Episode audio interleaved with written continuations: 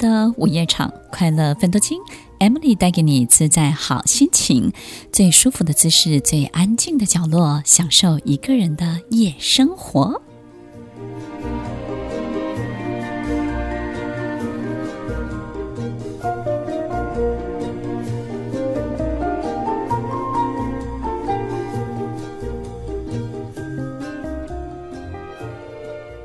迎收听快乐分多金，我是 Emily，在每周六晚间八点到十点，与您在空中共度美好的时光。当我们在路上看到一个人对着天空喃喃自语，或是在我们身边的许多朋友开始变得陌生，让我们跟以前的他连不太起来，也觉得他到底经历了什么样的一个变化。当我们面对生命中的异常，生活中的反常，我们会用什么样的心情去看待他呢？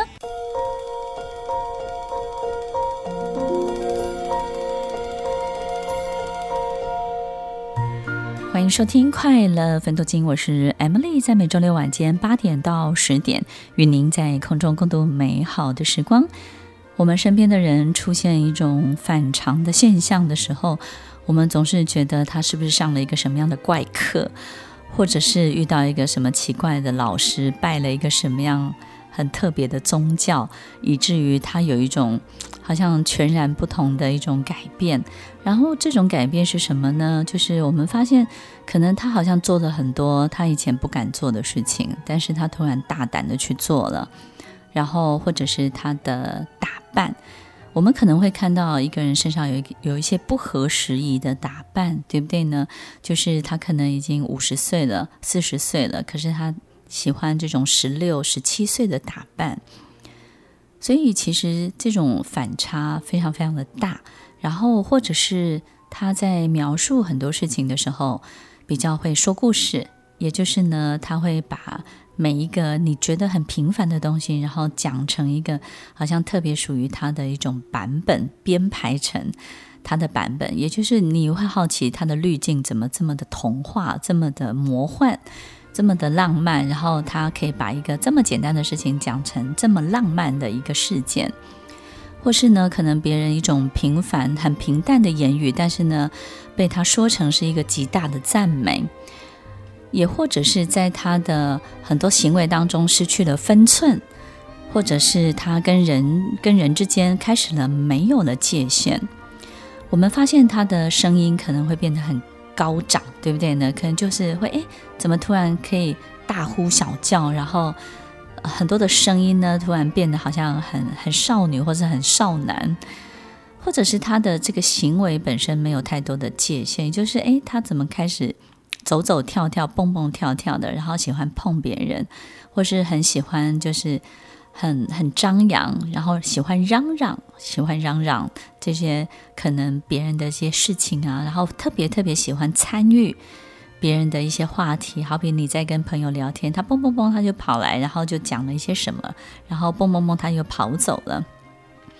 我们开始感觉他没有太太多鲜明的分寸，或是这种界限的感觉。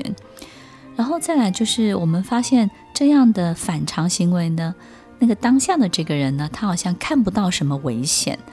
就是他觉得什么事情都是可以的，什么事情都是没有问题的，什么事情都是会发生的。然后呢，话特别的敢讲，然后在一个这种大家很保守的场合里面，他特别的开放，或者是呢，好像喝醉酒一样，对不对？就是。把心里头很多不敢讲的，或是点出别人怎么样的一种呃盘算，或是别人心中的一些计划，他开始大声的这个把一切揭露出来。我们发现他看不到危险，然后刚刚的种种的迹象都让我们感受到他开始控制不住他自己。所以，听众朋友，我们平常人也会有控制不住不住自己的时候，好比刚刚提到喝醉的时候，或是什么时候呢？当你连着两三天没有睡觉的时候，你就没有办法控制你自己，因为在那个当下，其实你的意识、你的意志力、你的大脑是没有办法运作的。当我们两三天都没有睡觉的时候，我们就会发现自己的躁，以及自己的这种没有办法控制自己、主导自己身体的很多的这种思考跟行为，这种无法主导跟失去主导性的掌控性的这种状况就会跑出来。所以，听众朋友，其实当我们旁边的人遇到这样的情形的时候，你会觉得很特别，就是我们不是鼓励一个人应该要改变吗？鼓励一个人应该要做一个不一样的自己，或者是我们不是经常要告诉大家，就是你要走出你的舒适圈，或者是可能你要这个去做一些你自己以前不敢做的事情，对不对？勇于忠于你自己，好像我们又从另外一个角度在告诉大家，其实你应该要勇敢的、积极的这么去做。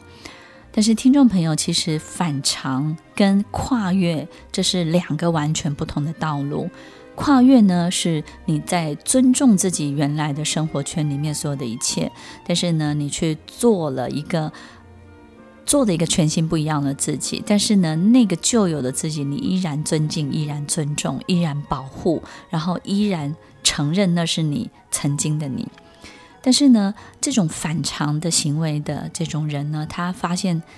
我们发现他颠覆了所有一切，他以前，甚至他开始讨厌以前的自己，开始觉得以前的自己是他他最不喜欢的，就那个东西就好像身上的一种排泄物，或者是你很厌恶的某些东西，你急于把它丢弃。那我们发现，当你是这样去对待过去的自己的时候，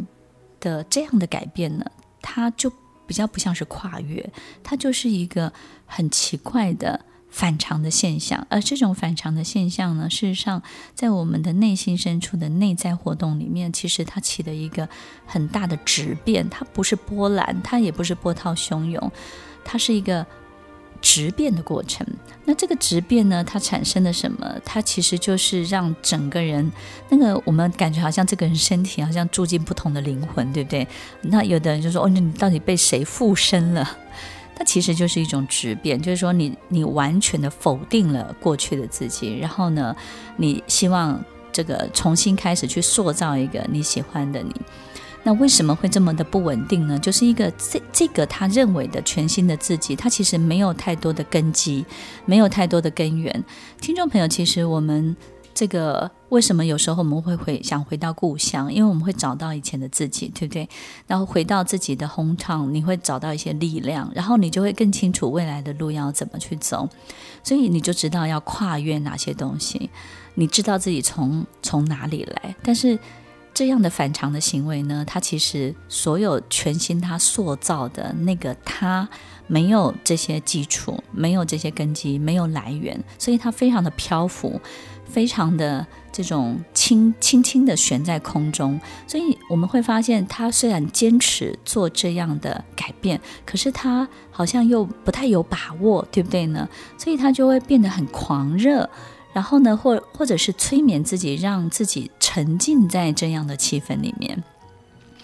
所以，听众朋友，我们很多时候，当我们自己无法真正的去努力跨越、改善自己，或是一一步一步的去优化自己的人生的时候，我们就会想要借助快速的力量。其实，快速的力量可能是一个药物，可能是一种宗教。可能是一个奇怪的这种仪式的改变，我们觉得这样的方法最快速，所以有时候这种反常呢，就是因为当我们走投无路的时候，我们就希望可以瞬间，对不对？瞬间。然后让我自己活在另外一个完全不同的轨道上面。所以，听众朋友，当我们身边的人有这样的反常现象，或者是我们自己也在这样的状况里面的时候呢，可能我们自己要开始提醒自己镇定下来，因为我们想要的一切不见得是最适合我们的，因为那个可能是我们太急于得到自己得不到的，太急于。去看见自己一直看不到的，然后因为走投无路，所以只好透过这样的方式去假装、去演，或者甚至呢非常非常急躁的透过一个奇怪的定义，然后奇怪的催眠去取得自己想要成为的自己。所以，听众朋友，如果我们遇到自己这样的情形，或者身边的朋友，那我们应该要怎么办呢？首先呢，就是真的。我们的日常真的太重要了。我们有时候会觉得，我们是不是应该去看医生，或者是去做点什么？但是，也许我们旁边的人是不愿意去的，包含我们自己，对不对？那我们就告诉自己，乖乖。当我分不清楚什么是魔幻，什么是事实的生活的时候，我们就从最日常的这些规则开始，好比打扫，好比呢把自己的衣服折好，冬天的衣服、夏天的衣服，每个四季的衣服呢，分门别类的把它折好，然后自己的这个包包里面的东西把它放好，钱包里面的钱把它数好。再来呢，最棒的方式就是去检查你的财务，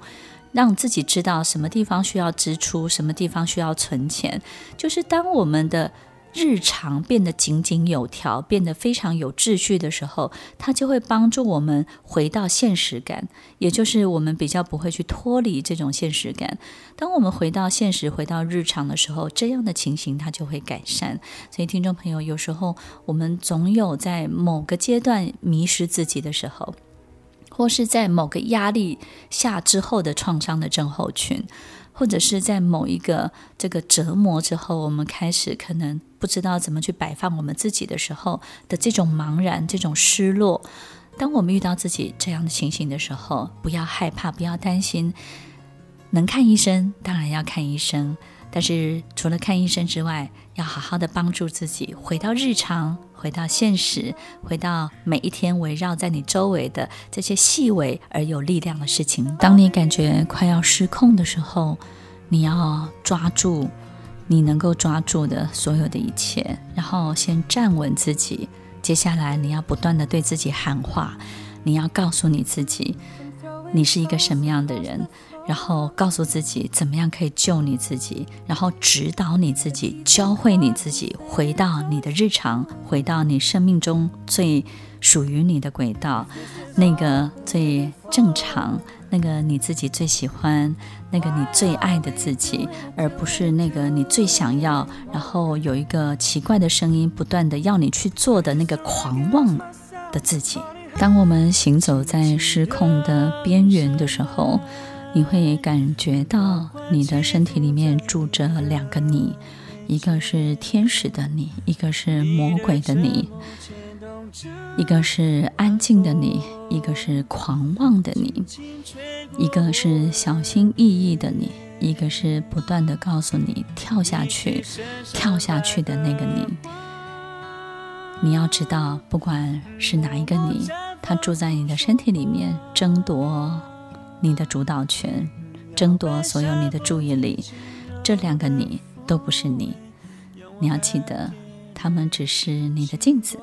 他们只是对你喊话的人。真正的你要赶快活起来，要勇敢的站起来，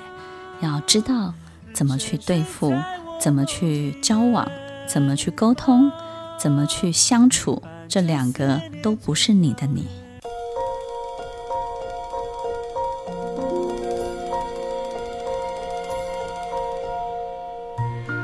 收听《快乐分多金》，我是 Emily，在每周六晚间八点到十点，与您在空中共度美好的时光。当我们感受到自己已经在这种失控的边缘的时候，我们会失去一些逻辑，我们也会没有办法聚焦很多事情，所以呢，在日常的工作当中就会失去一些注意力，然后事情就会做不好。就是好像记得这个，然后又想起那个，然后一件阶段性的工作没有办法持续的去完成，所以那个时候你会觉得好像心思很分散，没有办法好好的想一个事情跟做一个事情直到最后，然后也很容易被干扰。你就会觉得好像很多的声音在你脑海里面一直不断的要你去那个地方，然后突然之间又跟你讲了一个什么。听众朋友，我们在一开始的时候遇到这样的情形，怎么样来帮助自己？你就想象一下自己是一个过动的人，然后呢，过动的人如果不去管这个过动的很多的想法的时候。你就会发现，他对很多事情呢，就是都会去做，但是呢，都没有办法做完，对不对？就想象一下，我们的脑袋，我们的大脑呢，就像图书馆的这个所有的书，因为地震，这个过动就像一个地震的过程，哈，就是洒落一地，然后你完全没有办法分类。当我们在一种一种失控的边缘的时候，有一种类似过动的这种注意力分散的现象，就是我们知道这个事情我会，我会，但是我不知道它在哪里。就像图书馆的书，就是我我我知道我有这本书，但是我不知道放在哪里。我们的大脑这个时候就会呈现这种散落的现象。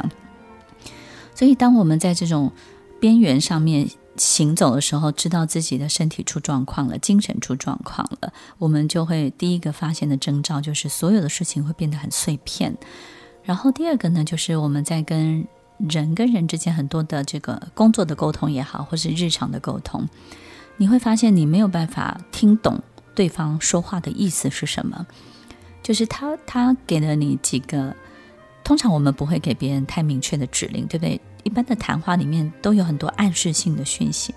那这些暗示性的讯息你比较收不到，然后字面上的意义呢，你又连接不太起来。所以，我们就会发现，人跟人的相处起了一个很大的变化，就是你突然之间没有办法应对，你没有办法回应，然后别人就会感觉你很空洞，你好像魂不知道在哪里，你到底有没有在听我说话？然后你整个人是分散的。所以，其实我们在描写失控边缘的人们的时候，其实是从正常人的眼睛在看失控的人。我们不是从失控的人的内心深处在看失控的状态，所以有时候一个正常现象的人们在描述的时候，就会说你很空洞，然后我不知道你魂魄在哪里，或者是我觉得你那个文不对题，然后呢，你讲的这个跟讲那个连不起来，你是不是有状况？这个是从一个正常的人人们的角度去看。失控的人们，但是在失控人们的内心深处，就是开始一个混乱的过程，起始于一个震荡的过程，就是突然有一天，这个地震呢，把你大脑里面的所有这些图书书籍全部都震倒在地上了。但是因为你的图书馆里面有几千几万本书。我这边书的比喻就是说，那个就像记忆哈，就是每一个我们很多时候是透过经验值来判断很多事情，来回应很多事情嘛。那现在因为一个大的震荡，就是它散落一地了。你你知道你知道这个东西大概是什么，但是你找不到那个东西来回应眼前的这个问题，所以你就会越来越紧张，越来越害怕。这个失控者本身就会越来越慌乱。然后那种慌乱的感觉呢，就像我们到了国外去，我们听不懂英文，然后可能似懂非懂，好，就是呢不是完全听不懂，但是就是没有办法在那么快的时间去回应他，或者抓到他的意思是什么的那种慌张感是一模一样的，跟那种紧张，所以有时候我们就会开始逃避，对不对？就像我们在国外，我们会逃避跟人讲话呀，或是对谈的机会。至少不要正面对决，对不对？因为我们知道我们在那个现场的表现是一团混乱的，然后我们就会看到对面正常的人们开始皱起眉头，然后开始出现不耐烦的表情，开始出现很多惊讶的很多的讯息，开始看到他的脸上对于你好像有很多的嘲讽，或是有很多的这种“天哪，他到底在干嘛”的这种表情。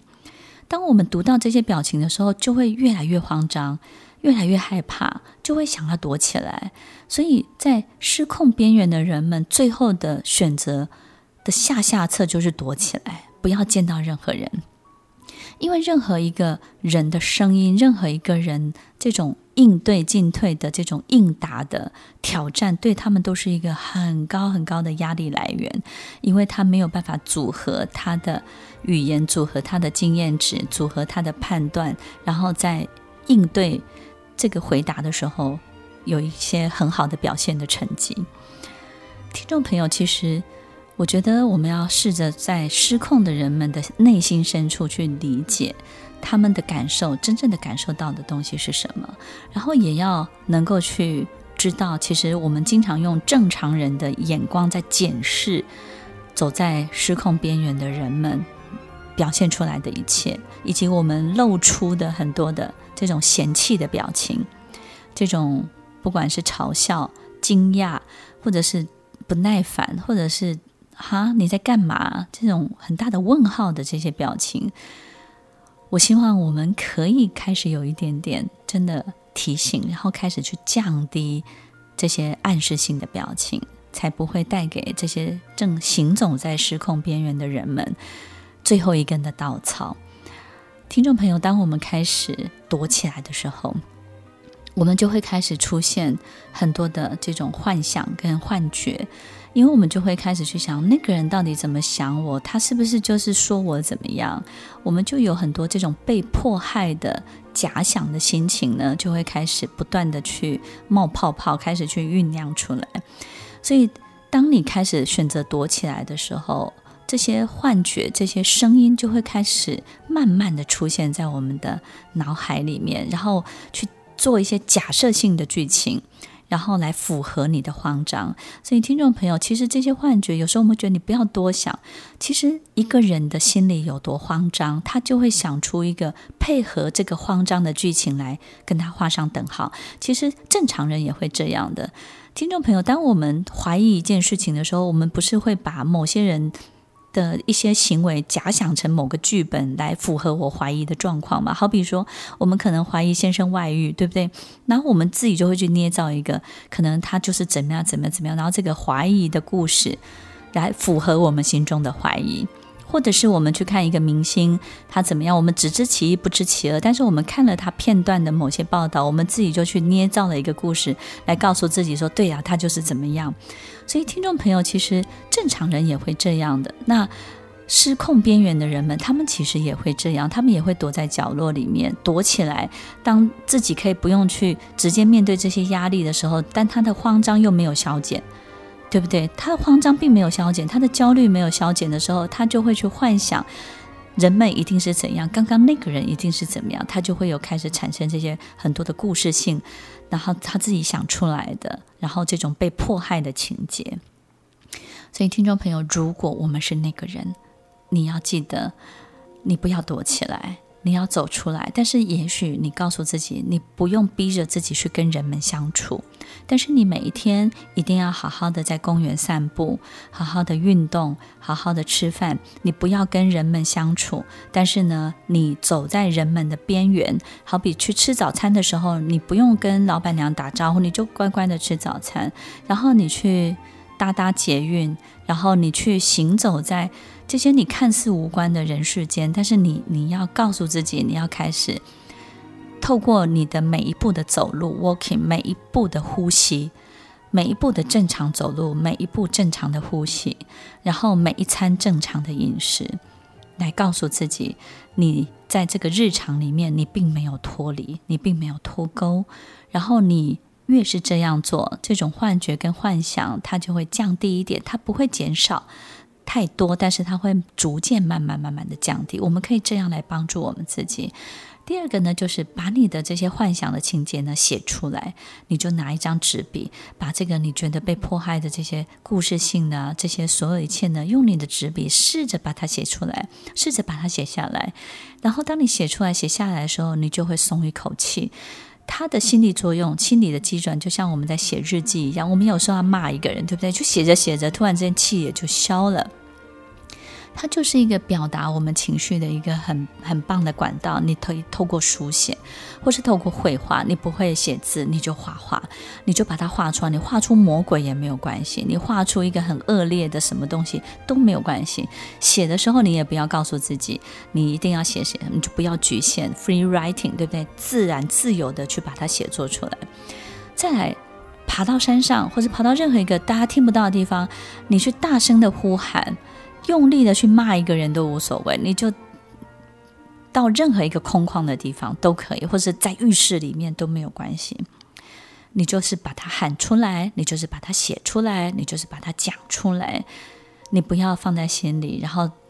去制造一个。跟你的心情同样慌张的、同样被迫害的一个故事性来符合你的焦虑、符合你的担心、符合你的压力，你就这样去做。然后接下来，当你比较缓和了之后呢，你可以读一些让你很平静的文章，好比呢，可能就是很多的人生哲学的经典，或者是宗教的经典，我觉得也是 OK 的。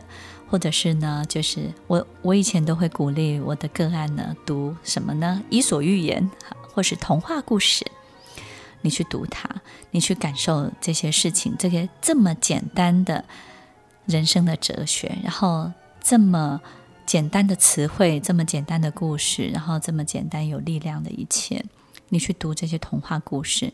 然后你试着把它念出来，你就会发现，慢慢慢你就会平静。或者是你觉得宗教经典对你也很有帮助，也许《心经》，也许《金刚经》，我觉得都是很好的事情，或者是 Bible 圣经都没有关系。或是我最喜欢的荒漠甘泉，对不对？或者是先知系列的很多的这些阅读，我觉得都是很好的。然后也介绍给大家，听众朋友，当我们自己是这样的时候，你可以这样帮助你自己，因为毕竟你一定要对自己喊话：我还在失控的边缘，我还没有真正的失控，对不对呢？但是如果我们是身边的朋友，你一定要记得，当我们的。身边的人躲起来了，你不要急着把他拉出来，OK？你只要正常的在他面前出现，然后并且正常的规律的作息，也就是呢，你每天都要让他看到你，经常的看到你，然后你不要去劝服他，你也不要去安慰他，你让他每天看到你，然后每天在做正常的事，正常的拖地，正常的洗衣服，然后正常的煮饭，正常，正常，正常，OK？就是当他们躲在角落的时候呢，你要从试着从他的眼睛去理解，他需要看到所有 routine 的一切，所有一切规律的一切，然后不要花那么多的力气，一直要劝服他、劝导他，或者是告诉他他这样不行啦，一定要走出来啊！你要去呼吸阳光或是什么。其实我们只要让他在一个有阳光的房间，或者是真的就是。很正常，很如常的，然后开开风，打开窗户，然后也不要去打扰他，打开房门，让他知道房门外一切运作正常。OK，陪伴是一种不干扰而高度尊重的陪伴，陪伴是一种不要去控制他，然后一种高度的保持距离，但是又见得到可以 take care 到彼此的这种高度的尊敬。我觉得，如果我们能够做到这样的陪伴，其实呢，人就是会慢慢的、慢慢的好起来。好起来的时间，我觉得不一定，但是呢，这个就是一个很大的波动，就像我们牙齿痛一样嘛，对不对？我们牙齿痛的确吃一颗药，它会立刻消炎，可是消炎药吃完了，它又会开始慢慢痛起来。你可能要连续吃一周或是两周的消炎药。可是你会感觉到每三天、每五天它就好一点、好一点、好一点，但还是会痛，还是要吃药。但是呢，到了第二个礼拜呢，它的这个不吃药的时候的状况呢，就又会好一点、好一点。所以听众朋友，这需要很大的耐心，对不对呢？但是在耐心当中，如果我们不要试着去掌控对方，不要让有一种企图，希望对方要立刻好起来、立刻欢笑。当他立刻好起来，立刻欢笑，只是满足我们自己又解决的一件事情，对不对？我们当我们觉得他是个心理负担，当我们觉得他是个问题，我们就急着想要解决他。然后我们急着想要解决，我们就会希望他用最快的方式好起来。那最快的方式好起来，就是用什么命令的方式，对不对？或是指导的方式，或是告诉他你这样不行，我一定要怎么样？你用教练的方式，听众朋友，他可能生病了，生病的人。他是无助的，他没有办法立刻笑给你看，他也没有办法立刻恢复正常，他要慢慢的、慢慢一点一滴的修复。在这个修复的过程当中，我们不能够像机器一样啪啪啪组合它，它就会动了，对不对呢？修复就像修复什么？修复一棵树。当我们修复了。两个步骤之后，你得有两个礼拜的时间让它长出来，对不对？就像修复我们的身体一样，你帮它上药清创了之后，你得有三天的时间让它把肉给长出来。等它的肉长出来了，我们再做第二阶段的修复，再做第三阶段的修复。它在修复的过程当中，不像修理机器，它需要有一段长出来的过程，慢慢在长，在长，所以每一个阶段慢慢的长出来之后，你就会发现，哎，好起来了。好起来的征兆就是愿意吃饭了，有食欲了，然后愿意看见阳光了，因为觉得阳光好美丽，然后愿意开始讲话了，因为觉得人们开始对他友善起来了。然后愿意开始走出房间，走出户外，因为他觉得这个世界好起来了。你会感觉到他真的恢复了，他真的健康了，听众朋友，有时候我们只会从我们的角度来修复我们想要修复的一切，但是当我们真的住在这个人的心里的时候，我们就会知道这一切是多么的困难。但是要很有很有耐心，只要有耐心，它会再长出来的，它会再好起来的，一切都会开得更漂亮，而且还有很棒很棒的香味呢。我们来到地球，活在这个世界上，每个人的节奏都是不一样的，每一朵花、每一棵树生长的速度都不一样，每个人有每一个人的节奏，我们的失控都来自于被统一。一个节奏被规定规范在同样的节奏里面，那么在统一的节奏里面，很多人就乱掉了，很多人就失去他自己本来的步伐了。听众朋友要记得哦，我们要尊重每一个人生命的节奏，尊重每一个人生命成长的速度，我们就能够。在每个人身上看到它开出来的最美丽的花朵。听完今天的节目后，大家可以在 YouTube、FB 搜寻 Emily 老师的快乐分多金，就可以找到更多与 Emily 老师相关的讯息。在各大 Podcast 的平台，Apple Podcast、KKBox、Google Podcast、SoundOn、Spotify、Castbox 搜寻 Emily 老师都可以找到节目哦。欢迎大家分享，也期待收到您的留言和提问。Emily 老师的快乐分多金，我们下次见，拜拜。